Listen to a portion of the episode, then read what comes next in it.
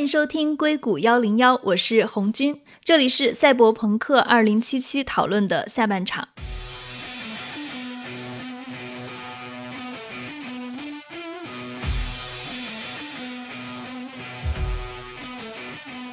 在上一期里面，我们讨论了互联网巨头都在做云游戏。二零一九年底，谷歌推出了 Stadia's。二零二零年十月份，亚马逊的云游戏平台 Luna 开始公测了。那微软也在布局自己的 X Cloud。可以说，硅谷巨头对游戏的布局也是不谋而合。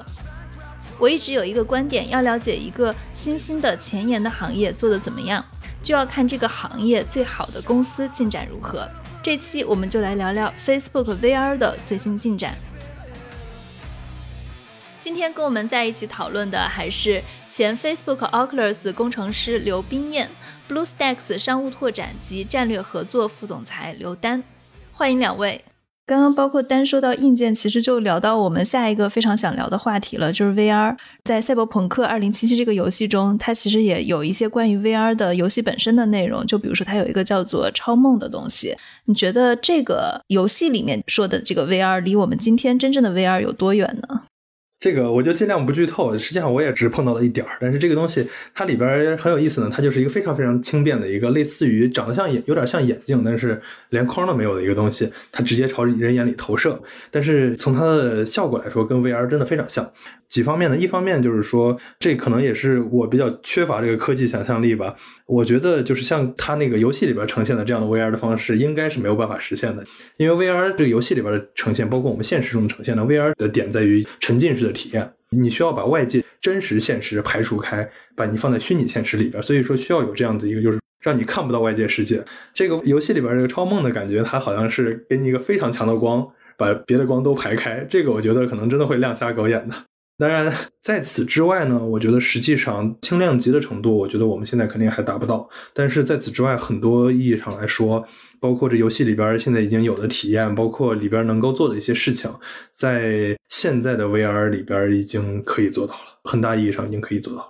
因为 VR 它其实已经不是火了一波了。在前几年的时候，VR 比较火，然后近几年又没有声音了，因为很长一段时间就媒体都觉得 VR 是下一个趋势，然后也没有趋势起来。在你看来，VR 是不是已经过时了？就它现在到底在业界它是一个什么样的状态存在呢？VR 上一代的话，就是从典型的代表作呢，或者说典型的代表的产品，大概是分两块一块是那个 PC 连接 PC 的，就是说 Oculus Rift、HTC 那个 Wife 这几套系统，它是通过就是说一个头戴式的东西，用有线连到电脑上。绝大多数的渲染，绝大多数的东西都是在电脑上完成的，这只是一个显示器这样的一个平台。以及另外一个就是当时有一套移动平台，就是把手机放在一个奇怪的设备里边，这个是奇怪的设备会把手机屏幕用一个透镜来投影，投影到眼睛里边。这个典型的有两个东西，我想提，一个是 Cardbox 吧。对对对，那个是 Google 的，对 Google 的那个 Cardboard，这个是一个非常非常搞笑、非常廉价的，就是它就是纸板，纸板上面塞了两个塑料透镜，然后你把自己的手机插上去，就可以看一些东西了。体验，说实话，对于 VR，尤其是第一代 VR，横向比较来说差别不大，但是真的很差。然后另外一个就是相对来说高端一点的，就是三星的那个 Gear VR，那个实际上是和 Oculus 合作的，我当时也参与了这个项目。那个相对来说会性能啊各方面都要好很多，但是整体上来说，他们都有一个非常大的问题，就是在这个游戏里边，在这个世界里边呢，你左右转头，画面也是跟着动，你是能感觉到自己是在正常转头的。但是如果你左右摇头的话，你是看不到的，整个画面是没有变化的。是因为当时那个设备里边，它都是基于只有三个维度的传感器。所以只能知道你的方向，但是并不知道你左右移动的这个位置。所以说它会对人的感觉会有一个非常明显的眩晕。大家知道这个晕车的原理吗？就是说我眼睛看到的和我脑中下丘脑感受到的这个加速度是不协调的，就会出现眩晕。类似的就是说，如果你前后在动，但是整个画面没有动，那你也会晕。这就是为什么第一代游戏的体验，第一代整个这个 VR 体验不是很好。然后更重要的，我觉得一点是当时这个游戏，当时第一代的游戏呢，全部是处于那个移植状态，就是把。传统的 PC 游戏啊，或者什么游戏、主机游戏移植到 VR 上，而且几乎是一个生搬硬套。就举个例子，他会把一个战斗机的飞行的一个游戏挪到这个 VR 里边。对于有些人来说可能还能玩，但是对于绝大多数人来说，在一个座舱里边，你人根本没有动，但是眼睛里的画面你在飞速的运动，很大很大部分人都会晕，这个体验非常非常差。这就是第一代 VR 兴起以及第一代 VR 让大家失望的一个非常大的原因。感觉人体工学上也有一些，就当时的设备非常的笨重，包括呃不光是 VR，AR 也是，就都是非常笨重的一个设备。其实你戴着是不舒服的。对，而且或者是拉着一条长线，稍微不注意就把电脑拉地上去了，这样的情况也会出现，都是非常非常不太适合的一个。对你还要把手机卡进去，设置很久。对对对对对，很难受。我觉得变化的出现应该是，我想提两个点，一个是一八年的五月。Beat Saber 这个游戏的出现，节奏光剑。如果大家了解，可以去网上搜一下它的视频，效果非常非常惊艳。就是你是在一个虚拟的空间里边拿两把光剑，就类似于星战里边的光剑，去按照节奏、按照音乐去砍不同的方块。一方面很锻炼，另一方面那个游戏体验真的非常舒服。就是说，你真的是在按照节奏的在舞动。这个游戏的发布，我觉得一定程度是个里程碑式的，因为它相当于是终于有一款为 VR 而生的游戏了。它不是把原有的游戏照搬过来，直接移植过来，而是它是为了 VR 而生。这个游戏在别的平台上几乎是没法玩的，但是在这个平台上太合适了，太有意思了。到目前为止，它应该也是 VR 上收入最高的一款游戏。B Saber 现在 Quest 上有吗？第一时间就有，这个是 一定要有的。对，这就是另外一块提到这个 Quest，就是 Oculus Quest 是一九年五月发布的 Oculus Quest。终于有了一款完全你不需要连接任何别的设备，它自己就可以独立可以完成。然后呢，它可以进行完整的六个维度的追踪，就是你的头不管怎么运动，它都是能够理解，并且能够追踪到整个运动过程。这个是我参与开发的一个产品。哎，当时游戏厂商跟你们合作，对研发商来说，他们基于 Quest 去研发游戏的时候，中间研发的过程。周期包括投入的成本精力上面，会相比其他正常在别的平台上面会更多吗？还是这么说吧？首先呢，就是说这里边基本上它都是为了这个平台而研发这个游戏，它已经不再是就是游戏移植的这个过程，所以说可能没有一个特别典型的直接比较的一个情况。但是另一个角度来说，Quest 做了很多事情的一部分。一方面就是说自己有一些第一方的游戏，另一方面呢，它也跟最典型的、最大的游戏引擎 Unity 和 Unreal 都进行了直接深度的合作。就是说，你可以在 Unreal 这个引擎里边直接导出一个 VR 游戏。从开发的角度来说，实际上已经减少了很多。我自己也试着开发了过一个 VR 里边打台球的游戏，就像一个 Unity 的正常项目一样。所以说它不是那么难。当然，你如果要全新的从底层开发一个典型的三 A 级游戏，从底层开发，那一般来说你需要自己来写自己的引擎，这个适应就肯定需要一些时间。但是即使这样子，这 SDK 啊什么都是提供了的。当然成本不会低，但是不会比典型的三 A 游戏大太多。所以说，对 Oculus Quest，包括今年的 Quest 二，已经把价钱降到了二九九，我觉得这是一个比较大的提升。我可以认为这是应该是新一代的 VR，不需要连接任何设备，独立运行，体验上它不会对人造成眩晕，不断有为 VR 而生的游戏出现，这些各方面的适应，使得这个平台我觉得已经和之前不是一个东西了。对，就可以跟听众大概介绍一下 Quest，因为当时 Facebook 发 Quest 的时候，好像它在那个 F8 上是有一个媒体体验环节的，我正好去了。Quest 它是直接一个一体化的头盔，首先不需要连手机，其次是不需要连线，然后你直接把它带到上面，然后你进入你自己的账号就可以玩了。我当时体验了是一个星战系列的游戏，我觉得它体验蛮好的，它有一个光剑可以进行一些操作，画面很清晰，也没有非常晕的问题。它也非常大的一个特点就是说没有线，这个实际解放了很多事情。当时有一段时间就是在我们还去办公室上班的时候，我在停车场等人，我就可以把头盔戴上，我在那玩二十分钟的类似于网球的游戏。我在停车场里跑来跑去，大范围的跑动都没有任何问题。这一点上就是说，对于有线的话是不可想象的体验，觉得还是相当不错。你在停车场玩不会很危险吗？因为来来往往的车啊。空无一人的停车场还是可以的。那你觉得像什么样的游戏比较适合在 VR 的设备上玩呢？刚才提到那个节奏光剑是一个典型，然后有一个非常有意思的游戏，就是叫 Super Hot。它的一个点就是说，当你动，时间在动；当你不动，时间就不动了。于是呢，它完全是你的动作在操作这个空间。这也是一个非常典型，就是我觉得非常非常适合 VR 的一个游戏。就是它在别的平台也可以玩，但是体验是完全不能和 VR 里边相比的。然后更进一步呢，我觉得还有一个非常有有意思的一个游戏，我碰到过的是。实际上，这个游戏还没有开放出来。但是呢，我们现在生活的这个空间就是真实物理空间呢，我们叫欧几里得空间。举个例子，你右手边有一个正方形的大柱子的话，你绕着这个柱子右转四次，你就会回到原点。这个在非欧空间里边是不需要的，而这种空间是在 VR 里边是可以被呈现的。你进到一个 VR 的空间里边，你在一个非常非常小的环境里边，你就可以走动。然后呢，你朝一个方向转了四次之后，发现你回到了一个全新不同的场景，而且你中间没有任何不连贯的感觉。这样我感觉会晕呐。这不会晕，它不是一个变化，而是由于视角的变，就是这个很像纪念碑谷出现这种空间悖论这种玩法。对，一个空间的悖论。对，纪念碑谷这个游戏就是它里边有很多，就比如你上楼梯、上楼梯、上楼梯，连着上了三次楼梯，回到原点。这种在真实空间中永远不可能体验到的事情，在这里边就可以体验得到。在 VR 也是一个非常类似的，就是可以体验很多无穷的丰富的世界。从这个意义上来说，我觉得 VR 现在还没有找到一个典型的类型的游戏，就是说要做一个什么类型的游戏非常适合 VR，现在还没有找到一个，而是说大家还在处于一个探索阶段。但是在这个探索阶段中，已经出现了很多款非常非常适合 VR 的游戏。进一步探索，我觉得还是需要时间，但是就是说，已经是一个纯软件，就是纯开发上的一个事情了，并且我觉得现在快死兔已经降到了二九九，就是说它和一个主机一样的价钱。我知道的就是它卖出去了很多很多很多份硬件，所以它应该是一个相当可观的量。这个可观的量的话，也就可以依托让游戏开发者愿意为它开发游戏，愿意花精力去想怎么样开发一个好游戏，就是说它上面的盈利空间已经是相当存在了。至少对于游戏开发者来说，已经存在这样的盈利空间了。我觉得一个非常非常适合 VR 的类型游戏已经指日可待。我这边能想到一个第一人称解谜类的游戏，美国这边很有名的一个游戏叫 The Room，相当于密室逃脱。其实你是固定的、不停的在切换场景，但是你在这个场景里面，你需要更多需要的是观察，你不需要就是像 Cyberpunk 一样，你要去跑来跑去的，或者说开赛车、开飞机一样，你要做那种机动。因为那些游戏现在 VR 还不能真正的去做很深度的嵌入的原因，是因为你需要不光是视觉上的跟进，你把你的身体也得跟得起来，对你要往前跑，大家没有那么大的空间去乱跑。对，然后飞机你得有翻滚，你得有身体的那种回馈，你得有一种非常全套的模拟器来帮你完成这整套的这种反馈。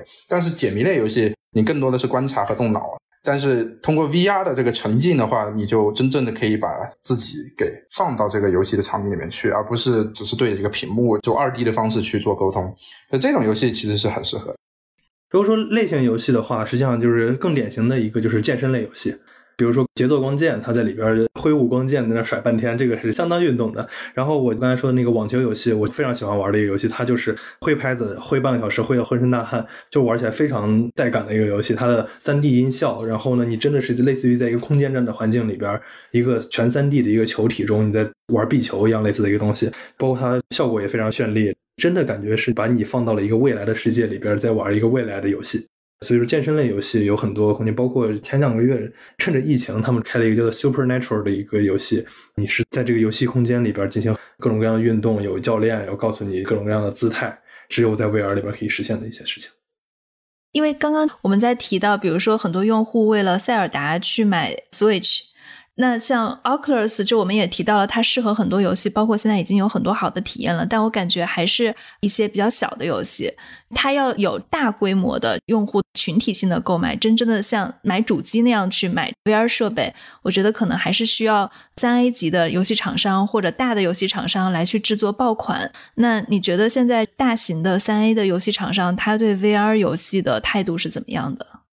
首先，我觉得一定程度上，那个节奏光剑已经算是一个爆款了。它已经到了很多人会为了这一款游戏买这个平台的程度。然后呢，有另外几个比较大的，一是 G 胖，就是 Steam 他们家出的半条命那个 Alex Half Life 来 Alex 那个游戏，它实际上只在 PC VR 平台上，比如说只有 Oculus Link、Oculus Rift 或者是他们自己家那个 Cosmic 啊、Index 这些可以用。但是呢，虽然就是它是一定有限制的，就是说不像 Quest 可以到处乱跑。得连着线来玩，但是这个游戏是专门为 VR 而生的，并且它的游戏性非常非常好，就是这个世界中的所有东西都可以交互，你可以拿起块板砖砸敌人，你也可以拿起把枪打敌人，就是各方面的体验风评非常非常好。半条命三已经成为一个老梗了，就是已经说了十几年都没有出来的一个游戏，就是大家一直在等半条命三这个一定程度上算是半条命的第三款续作吧，它应该是一个三 A 级的游戏。然后剩下我知道的非常典型的说三 A 级大作的游戏的厂商或者游戏的那个 IP 也是在做 Quest 上的游戏，具体的名字可能不太方便说，但是都已经在有了，不是那么遥远。这个还是很值得期待的。那现在比如说 VR，我们横向来对比的话，刚刚提到第一代 VR，然后现在的 VR 就是一体化，还有哪些业界比较强的 VR 设备呢？这一点上，我可以很骄傲的说，我工作过的那一块 Quest，包括 Quest 二，就是业界独步天下的唯一一个，就是说完全移动并且达到这样的效果。实际上，我们用的是那个高通的芯片，高通自己的 VR 开发版就已经支持完全移动并且无线的一个 VR 设备。但是呢，他们的定位精度呀，各方面，你如果晃头，眼睛可以看到东西在晃，最终给你的体验是你并没有在动。给你一个稳定的世界这样子一个体验的角度来说，他们离 Quest 还是差很多的。从这个角度来说，Quest 可能是全球仅此一家。目前来说，在此之外呢，新一代的 VR 设备连接 PC 的 VR 设备有，比如说 Steam VR 的那个 Index，有 Cosmos，有 HTC 那个 Cosmos，包括 Oculus 这个 Quest 呢，它也可以连接，就是用一条线，他们叫做 Oculus Link，可以连 PC。所以说这边现在也是相当于有三家，就是 Oculus Link、HTC 和 Steam VR，然后。独立的，就是不需要连 PC 的话，就是 Quest 这一家。当然，这是 VR 了。AR 的话，就是所谓的现实融合技术，这个就相对多一些。业界传闻已经很久了，苹果在做这个。然后，比如说最开始做的比较大的一个，就是那个微软的 Hololens，它是一个比较典型的一个。包括这个前一段时间那个 F8 上也宣布了，Facebook 也在做它的 AR 产品。包括甚至你可以一定程度上说，最早的那个 Google Glass 也是算 AR 的一部分吧，但是当时的技术上还是有很大的区别的。OK，Facebook 收购 Oculus 应该已经是六年前的事情了吧？啊，那个时候是 VR 正好在起来的时候，所以当时那个收购在热点上面，所以大家觉得这是个非常正常的事。但后来因为 VR 的一个中期的没落，一大批的 VR 公司都相当于都关闭掉了嘛。但 Facebook 一直坚持到今天，而且持续的在里面做投入。我觉得在整个硅谷的大厂里面，唯独 Facebook 这一家。Facebook 自己本身，我的了解来讲的话，其实也不是做硬件擅长的一家公司。是什么让 Facebook 有这么大的决心去坚持这一款产品在上面做持续投入到今天的呢？说实话，大家对 Zack 这个人就是评价不一。说实话，他很多事情做的也不太地道啊。但是呢，在这个眼光上，尤其是在这个战略眼光上的角度，他和硅谷的绝大多数的大厂都还不太一样。举个例子，云计算，最开始大概算亚马逊，然后 Google 呀、微软呀都加入了云计算这个行列。Facebook 从来都没有做云计算这一行，它也有自己的巨大的计算中心，对吧？但是它从来没有加入这一行。类似的，它在这个 VR 上这上面的这个持续投入，我觉得这个真的实际上确实是 Zack 本人的一个热情，或者说他的人的一面吧。他对这个事情真的是一直有热情，并且一直在投入，而且这个投入可以说相当相当大。对我做的方向来说，最贴近的一块叫做 SLAM，就是说一个视觉的同步定位与建图这个过程。这个头盔怎么知道它自己在什么地方？它在空间中的位置，这个定位，一个高精度、高速率的这个定位，这个过程，这个过程呢，整个业界的研究者绝大部分都在 Facebook。我们直接合作者呢，就像比如说很多 VR 的，就是这个 STEM 相关的 paper 的作者，都直接在我们组里边直接来做。这些意义上就是说，它网络了各方面的人才，有非常非常大的，比如我们现在叫 Facebook Reality Lab 现实实验室。这里边网络了非常非常多的那个研究者在这件事上做，确实是投入非常大。我觉得吧，这个事情，因为可以看到前段时间也发布了一个算是游戏，但是非常有野心的一个东西，叫做 Oculus Horizon。它是一个虚拟的世界，大家都可以参与进来，然后在里边可以聊天，可以建自己的世界，可以互相玩，可以去别人虚拟的世界里边的家里边访问，可以一起玩游戏，一起做各种各样的事情。他想做的这件事情，是我觉得一定程度上算暴露了他的野心吧。Facebook 毕竟它是家社交公司，而且 Zuck 的意识就是说，虚拟现实的社交是对社交的进一步的升级。当人们可以一定程度上进行虚拟的面对面的交流，可以看到你的表情，可以看到一个三 D 的你的存在，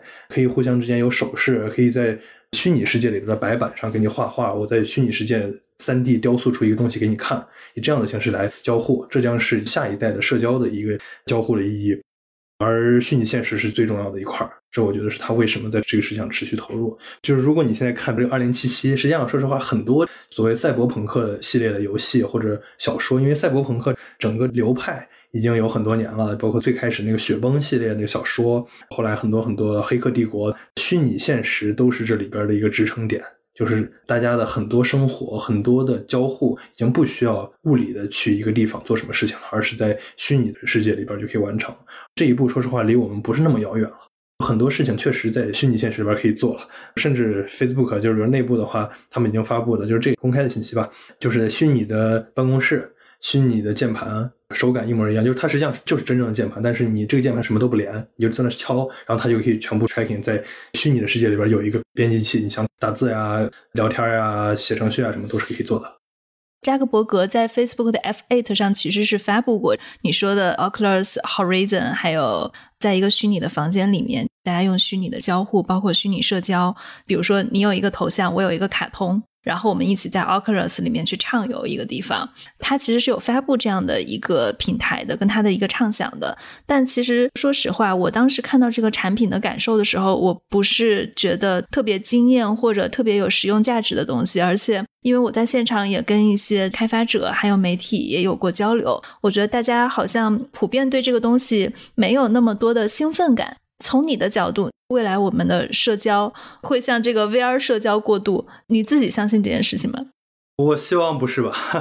我希望不是吧。大家我还是 喜欢人与人之间的交流，但是呢，长远的未来的话，我觉得是的。在人无法面对面交流的时候，提供一个非常非常好、越来越好的一个替代。但是呢，它我觉得永远无法取代，就是说人和人真正见面这样的交流。实际上，我们觉得今年这个疫情对这个东西已经有很明显的启示了，就是说，是的，我们 Zoom 上可以聊天，但是总没有大家到一起聊聊天、一起吃饭这样的感觉好。这个我觉得永远都会存在的一个矛盾。但是即使这样子，长远的未来，VR 有这样子的能力。我是相信的，是不是 Facebook 把这个能力带给现实？我觉得值得讨论。我觉得这还比较远。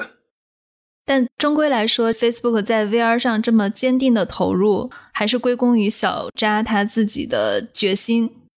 对，呃，我觉得这一点上，长期这个投入非常大。因为刚才说的这些研究者呀，这些人的价钱真的都不低。至于刚才说到的 Horizon 的情况，Horizon 我是同意你说的这一点，就是它本身不够惊艳，所以说我觉得 VR 在很长一段时间内，它都还仍会停留在游戏。很多人如果没有玩过，可能会不太清楚，但是一旦玩了典型的为 VR 而生的 VR 游戏之后呢，就会感觉这个游戏真的和别的游戏平台是不能在一个水平上来衡量，它真的不是一样的东西，它真的是有一个完全的体验上的飞跃。从这个价值上来说，它是有自己的游戏的这个发展的空间的，相当大的发展空间的。这样子的话，你会觉得 Facebook 是想借这个机会切入到游戏市场里面来吗？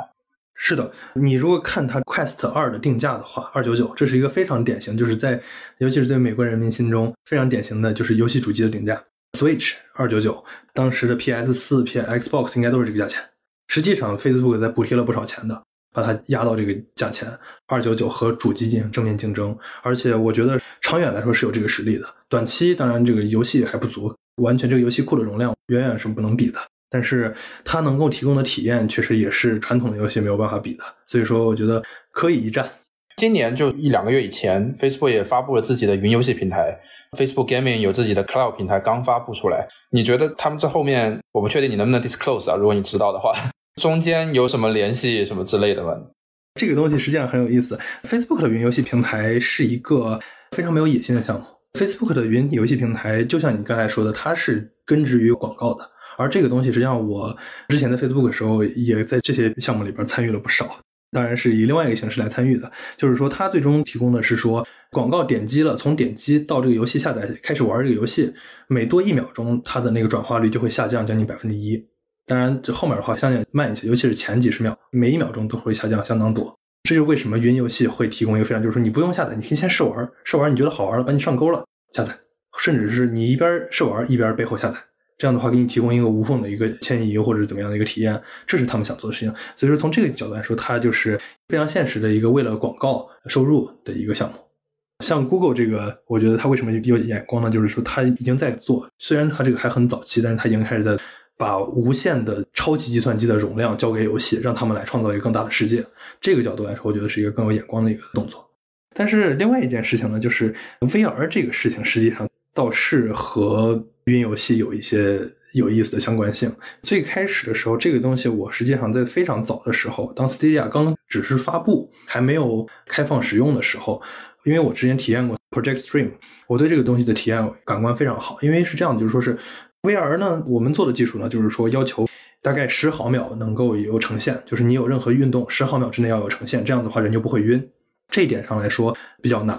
但是呢，对于游戏的输入，刚才说到就是一百毫秒，什么是一般是可以接受的。所以说，在这两个层次上来说，对于云游戏，如果我们能够把整个这个场景都交给 VR，转动啊，各种方面的都是在这个本地场景来渲染，不需要进行更多的游戏逻辑的处理。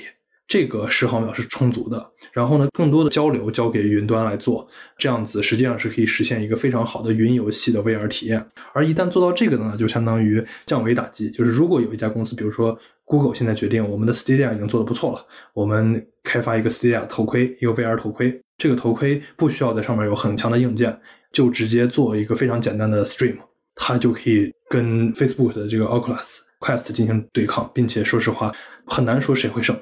因为一方面，Oculus 我们做了非常非常多的工作，就是让它能在本地运行很多很多复杂的东西。实际上就是我们 team 做的非常大的一块事情。怎么样，你让它本地运行这如此多的事情，同时还省电，同时还真正能够流畅的运行。而这个东西，所有这些工作，对于 Google 如果 Stadia 直接 stream 到 VR 的话，都不需要做了，相当于有一个就是跨越式的或者一个技术降维的打击。这确实是一个存在的，并且我们在内部，我和 CTO 啊一些人也都讨论过这个事情。当然，大家在这个事情上观点可能不一样，所以说我没有看到 Facebook 在这上面有任何发力的动作。但是我觉得这个前景上来说，目前业界唯一能对 Facebook 的 VR 造成直接的竞争的，或者说可能进行碾压竞争的，恰好就是 Google 或者亚马逊的这个云游戏。比如说 VR，它在物理性能上，它本身的门槛有多高呢？这很有意思的两点就是，PC VR 就是连着线这个体验太难受了，所以说最好的 Quest 这种情况的话，因为为了耗电量的原因，它最终只能运行在移动平台上，也就是说是和手机差不多的计算平台上，它能够进行的图形的能力实际上是非常有限的，所以说这确实是一个门槛。但是呢，从另一个角度来说，这里边也有很多技术可以提升。就举一个例子，有一个非常有意思的一个生理学的现象，当人人眼睛从一个点看另一个点的时候，在最开始的四十毫秒左右的时间里，你是看不清东西的。VR 呢，他们可以做到说，比如说我看你的眼睛在看什么地方，当你眼睛换一个地方的时候，我就换过去。于是呢，我只对你在看的地方进行渲染，你没有看的地方，我就进行一个非常非常差的画质的渲染就行了。就是因为你会看到人眼实际上最中心的一些区域看得很清楚，你如果盯住一个地方，别的地方实际都不是那么清晰。这是人眼的，是神经所决定的，而适应这个神经的状态，实际上有很多事情可以做。就是说，虽然我们硬件上我们跟 PC 没有办法比，它的画质上有有很多限制，我们有技术上还有很多办法可以解决，让它提升，就是让它有相当好的一个画质。话又说回来，Switch 我觉得是一个非常典型的例子。Switch 它出来的时候就已经是一个三年前的移动平台的 CPU 了，但是呢，它仍然是大卖，特别特别的大卖。后来是连巫师这种游戏都移植上去了。就说之前画质实际很差，比如说塞尔达，它的画质，你如果看它真的就是每一个人大概就是一百个多面体吧，非常非常低的画质。但是呢，游戏好玩啊，所以说最终游戏的这个可玩性，它的好玩程度来说，可能画质只是一小部分。为这个平台而设计的一个真正可玩好玩的游戏，画质不是那么重要。另一方面呢，就是说巫师能够移植到 Switch 上，也就说明优化比硬件要重要的多。只要你愿意优化，它还是有很大很大的空间的。这几个点放在一起，我觉得硬件上已经到位了。硬件上离 VR 能做到一个非常非常大的一个游戏平台已经到位了。现在就是软件的探索。所以其实还是看怎么样去争取这种主机厂商。对技术上，我觉得最大的就是说游戏库怎么样争取这些开发者、开发商为他写专门的游戏。而这一点最大的就在于你的量上去了，你卖出去了这么多台设备，在这个设备上大家愿意付款。就会有开发者愿意为他写游戏，最终这个东西就可以成功。所以我觉得现在有这个二九九的契机，离这个东西成为一个现实不太远了。对，任何一个平台的崛起都会有先有开发者还是先有平台的用户这个鸡生蛋蛋生鸡的问题。我们这两期节目好像都跟赛博朋克这个游戏本身没有什么关系。不过呢，我们也是在聊到《赛博朋克2077》这个选题的时候，说要讨论一下现在游戏行业的趋势。那我发现这两期正好是阴差阳错的把硅谷巨头在游戏行业的布局聊了一遍。谢谢冰燕，谢谢刘丹，谢谢红军，谢谢红军，谢谢冰燕。好的，再见。我知道我们的听众中有很多人卧虎藏龙，你们的行业正在发生什么样的变化？如果你对自己所在的行业有丰富的经验、深刻的洞察，欢迎来我的节目中分享你的故事。最后，大家记得关注、订阅硅谷幺零幺，也记得给我们一个五星好评哦！感谢您的收听。